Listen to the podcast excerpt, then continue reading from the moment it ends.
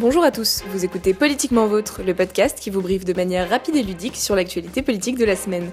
Nous sommes le 13 mars 2016. Bonjour Salomé. Bonjour Anne-Marie. Au menu aujourd'hui Au menu, nous parlerons droits des femmes, gauche libre et manifestations. Et on commence tout de suite avec les trois faits de la semaine. Il y a peu, l'attribution de la Légion d'honneur au prince d'Arabie saoudite avait choqué la classe politique et l'opinion publique. Toutefois, ce n'était pas là une initiative du gouvernement, mais un nouvel exemple de réel politique. Un échange de mails entre diplomates et hauts fonctionnaires français a en effet révélé que le prince aurait fait la demande de cette décoration pour renforcer sa stature internationale. Cet échange se conclut sur la stratégie adoptée vis-à-vis des médias, le faire discrètement, mais sans rien leur dissimuler et invoquer en justification la lutte contre Daesh. Notre parti préféré, je cite, Rajouter, pour faire bonne mesure, des éléments droits de l'homme dans les éléments de langage, bien sûr. Réel politique et langue de bois, il va falloir bûcher pour se rattraper. La Journée internationale des droits des femmes, le 8 mars dernier, a laissé apparaître un bien étrange spectacle. Sept députés se sont fait photographier les lèvres maquillées de rouge à lèvres rouge. Ces élus ont également été aperçus sur le plateau du Grand Journal le même jour. Nouvelle mode? Épidémie? Non, il s'agit là de la campagne de défense des droits des femmes Mettez du rouge, invitant depuis 2013 les hommes à montrer leur engagement pour la bonne cause en s'affichant avec du rouge à lèvres. Seul problème, bien qu'elle parte d'une bonne volonté, cette mesure a été dénoncée comme une couche de sexisme supplémentaire. Messieurs, les femmes ne se résument pas à du maquillage et des talons hauts. Samedi 12 mars a eu lieu le lancement de La Gauche Libre, think tank créé par le collectif Les Jeunes avec Macron. Un véritable engouement accompagne ce qui ressemble bel et bien à une lancée en campagne. 1000 inscrits, quelques 300 macronistes présents et de nombreux journalistes.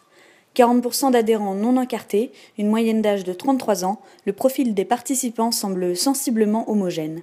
École de commerce, attrait pour le numérique et l'innovation, et sentiment d'éloignement vis-à-vis de la gauche traditionnelle sont les maîtres mots. À noter toutefois l'absence du ministre qui n'a officiellement rien à voir avec ce mouvement, mais qui ne s'y oppose pas non plus. La citation de la semaine. Elle nous vient du président du Parlement européen, Martin Schulz, qui a déclaré, je cite, Le Front National, c'est un parti qui identifie des responsables, des boucs émissaires, les immigrés, le gouvernement, l'Est de l'Europe, les Européens, les Allemands, n'importe qui. Cette phrase reflète le gouffre grandissant qui sépare aujourd'hui les européistes des europhobes, à tel point qu'il devient structurant dans la vie politique française et européenne. Martin Schulz ajoute que le Front National ne s'est apporté ni solution, ni proposition concrète. Rappelons que le parti s'est récemment fait rappeler à l'ordre pour avoir fait voter au Parlement sa présidente, Marine Le Pen, alors qu'elle était absente. Ironique pour un parti adorateur des leçons de morale, faites ce que je dis, pas ce que je fais.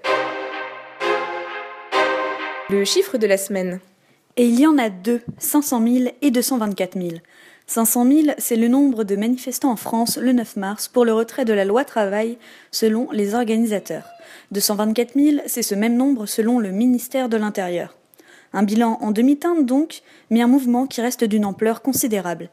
La jeunesse a été rejointe notamment par les syndicats comme la CGT et Force ouvrière, grossissant les rangs des mécontents. Alors que la tourmente de mercredi dernier s'apaise, un nouvel appel à manifester jeudi 17 mars voit déjà le jour sur les réseaux sociaux. Et si la première bataille est peut-être finie, la guerre bat toujours son plein. La personnalité de la semaine. Il s'agit de Pia Mancini.